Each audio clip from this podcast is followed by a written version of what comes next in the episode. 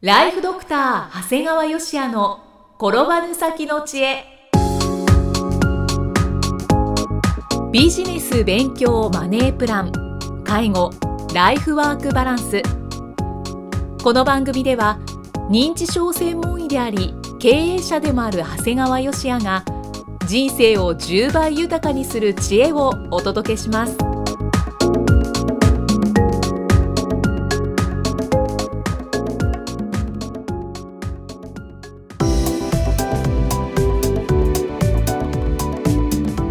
こんにちは、生きみえです。ライフドクター長谷川義也の転ばぬ先の知恵、今回は第182回目です。長谷川先生、今回もよろしくお願いします。お願いしますさて、今回はどのようなお話でしょうか。長女25歳はい。平成28年10月1日は我が家の3人姉妹の長女の誕生日ですおめでとうございます。私がですね25歳の時に生まれたわけですから25歳になるんですよはいはい。当時は妻が23歳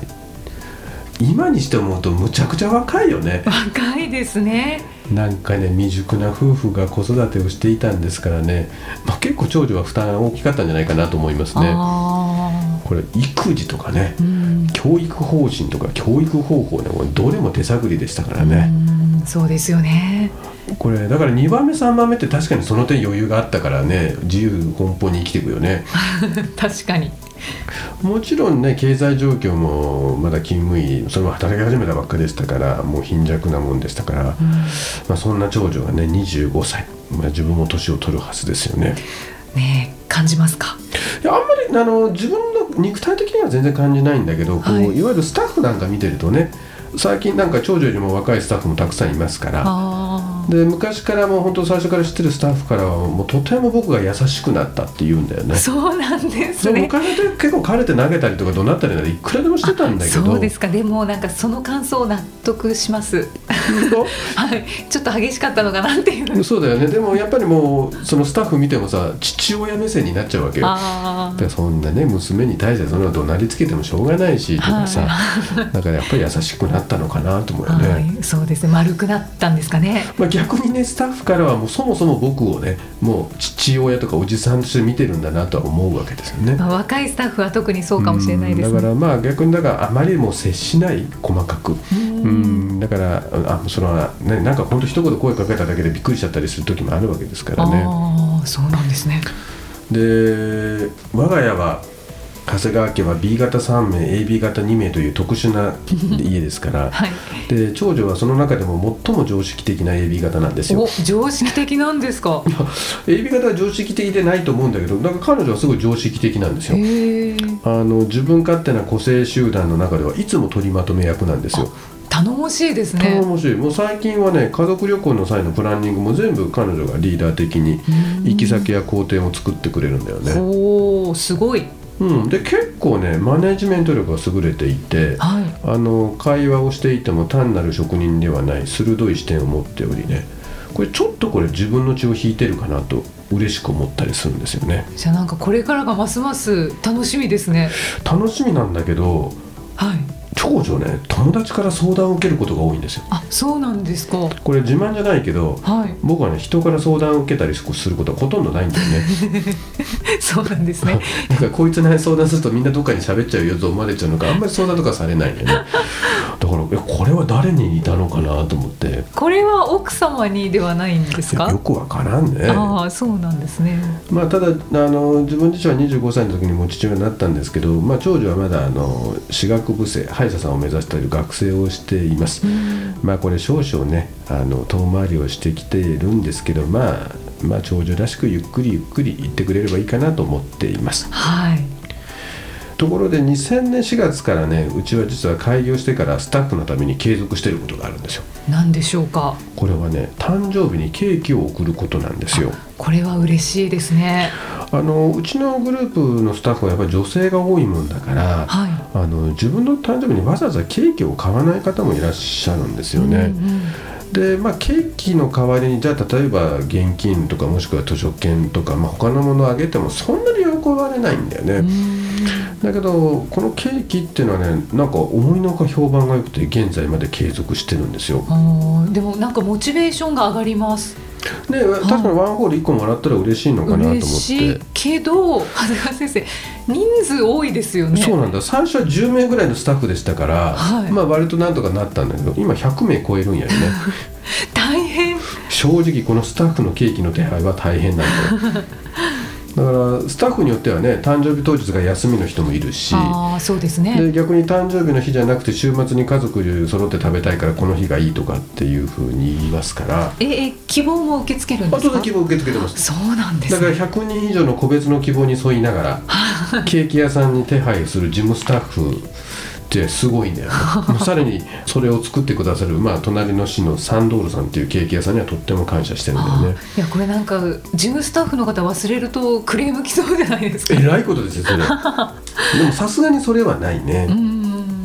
これちなみにね誕生日ケーキってちょっと調べてみたんだけどはい調べると古代ギリシャまで遡るんよねすごいですねそんなに昔までそう彼らは誕生日に丸型もしくは月の形をしたケーキを作って、まあ、神殿に捧げてたんだよねうんだから神に供えたケーキを供え終わってから自分たちが食べたのが誕生日のケーキのルーツなようなんですねへえでその習慣はローマにも引き継がれたんだけどローマ滅亡後に一旦は失われたあえじゃあどう復活したんですかえっとね、ち一応まあこれもいろんな説があるんだけど、なんか中世のドイツで復活したみたいですねだから、まあ、当時のケーキは大変な贅沢品だったもんだから本当にまあ一般的に必須アイテムになったのは19世紀中盤以降ということですねうんはいでさらにこの日本に誕生ケーキの習慣が普及したのはある程度こう GHQ の戦後の指導によるというものが一つの説としてあるんですね、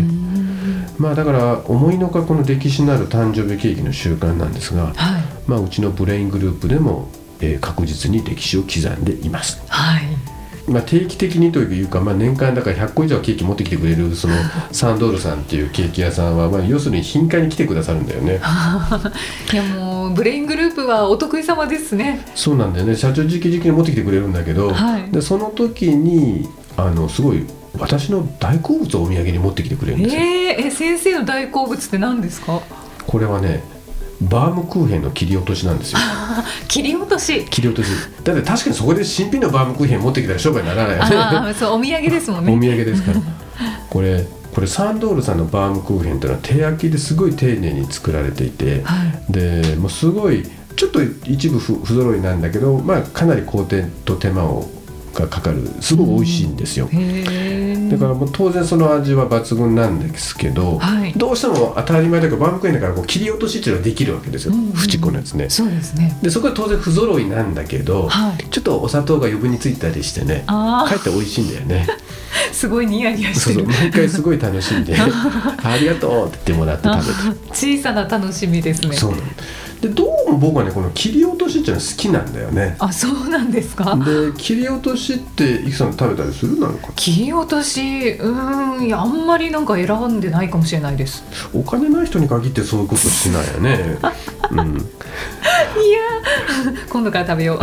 切り落としとは裁断して製品を成形する際に発生する余分な部分はい。食品などでは安価に販売されることがあるんですね、うんうんで僕個人的にはカステラの切り出しも大好きですよ、ああ、まあでも確かになんか美味し今い度だってですよ縁っねこ。のさちょっと甘いところが余分に乗ってたりするわけだうよ、んうんうん僕はあそこだけでもいいと思ってるくらいだからすごい好きなんだよねえ先生はスイーツ男子ですか いや男子じゃないけど好きだよでも本当ですか、うん、でもう先日も焼肉屋で「本日のおすすめ丸々の部位の切り落とし」って書いてあったんで思わず注文してねはい、でやっぱり形は不揃いなんだけど安くて美味しいんだよねああそう安いんですよねそうで魚屋でブリやタイのアラが置いてあるともう思わずどころがまず購入するねあこれ安いと100円ぐらいですごい量なんだよああね確かにそうですねでこれらを煮つけると最高でもうタイなんかだと目玉もついてるもんだから、はいはいその周囲もしっかりとあのいただきますああコラーゲンでしたっけそうなんですはいで個人的にはね乾燥の塩昆布っていうものがあるんですねはこれ乾燥の塩昆布特用ってやつがあるんですねこれはね山椒が効いてるんだけど、まあ、そんな強くなくて甘めで優しい味付けででただ我が家で重宝してるのはやっぱり切り落としを詰めたお徳用袋なんだよい。あねあ、そうなんですね。ただこのお徳用袋はい。人気商品のために一度に1人3袋しか買えないんですねああ、やっぱり人気なんやばだ。人気なんだ僕だけじゃない、うん、うん、そうですねう。ん、だから当然その昆布だから大きいやつよりと当然こう一部ね縁子がでかえってねどうせその大きい四角いやつよりも縁子の方が食べやすいんだよね、ああ、うんそうか。うん、だから値段が安くて味も良いでた特にまた食べやすいどうも自分性格的にこの切り落としが合ってるみたいですねあーいやこんなにもうん切り落としの話が出てくるとは思わなかったですね。ねえ、ね結構ありましたよね今。あらねまだあるよいっぱいあ本当ですか。うん、だからお金のないイキさんが切り落としを食べたことがなくお金のある僕が切り落としを食べてるってだから余計また皮差がついてっちゃう よねじゃあ私今度から切り落とし選んでいきまいす。いやもう切り落としだけ食べとりゃいいんやねやまあまあでもそうですう ん、ね。魚なんかブリとタイのあらだけ食べとりゃいいわけだしうさ、ん、うん美味しいですし美ね味。しくて安いしね、はい。ぜひおすすめですのでありがとうございます。 いや本当なんか今日はバラエティ豊かなお話が聞けました娘さんの話から誕生日ケーキの話も、はいありがとうございますさあということで、はい長谷川先生、えー今年の配信は今日が最後なんですねすごいねはいまあ一応ね今日あの途中であの名前を変えてからは今日あの第今日は182回ですまあ、ね、 182回ということなんだけど実はその前の番組から続けると、もう実はもう311回やってそうるん前です身の番組ねから数えると、だから311週ですからまあ年間が52週あるとすればですね312、ほぼ丸6年丸6年きちっと毎週毎週やり続けてきたということですうね。ん、そうですね週1回、はい今年は先生どんな年だったでしょうかまああのね、本がやっぱり10万部売れたっていうのはねやっぱり、まあ、皆さんから10万部売れると人生変わるよってよく言われてたんですけど本当に変わりましたね、ただ、えー自分としてはやっぱり人間ってどこまでも欲があるねやっぱミリオンやってみたいなっていうのはやっぱずっとあります、だから来年はやっぱりミリオンをやりたいなはいでミリオンやればきっとこの番組を聞いてくれる人もきっともっと増えるだろうしそうですね。さらにゆるポッドキャストを聞いてくれる人ももっと増えるんじゃないかなっていう、はいまあ、結局より多くの人に自己表現できるようになっていければいいなと思ってます、うんだから先生は今本の構想を練ってらっしゃるんですよね。そうですねはい、楽しみです。ということで、えー皆さんも今年1年間お聞きいただきましてありがとうございました。また来年もよろしくお願いいたします。良いお年をお迎えください。良いお年をお迎えください長谷川先生ありがとうございました。ありがとうございました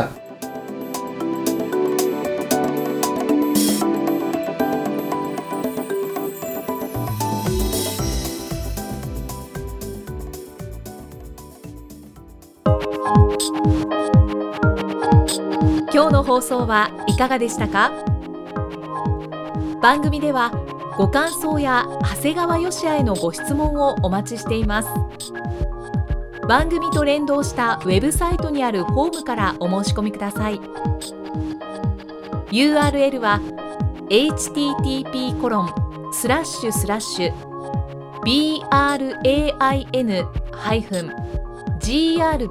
brain-gr.com スラッシュ podcast スラッシュ http コロンスラッシュスラッシュブレイン -gr.com スラッシュポッドキャストスラッシュですそれではまたお耳にかかりましょう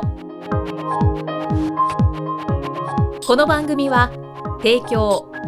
ライフドクター長谷川芳也プロデュースキクタスナレーションは生きみえによりお送りいたしました。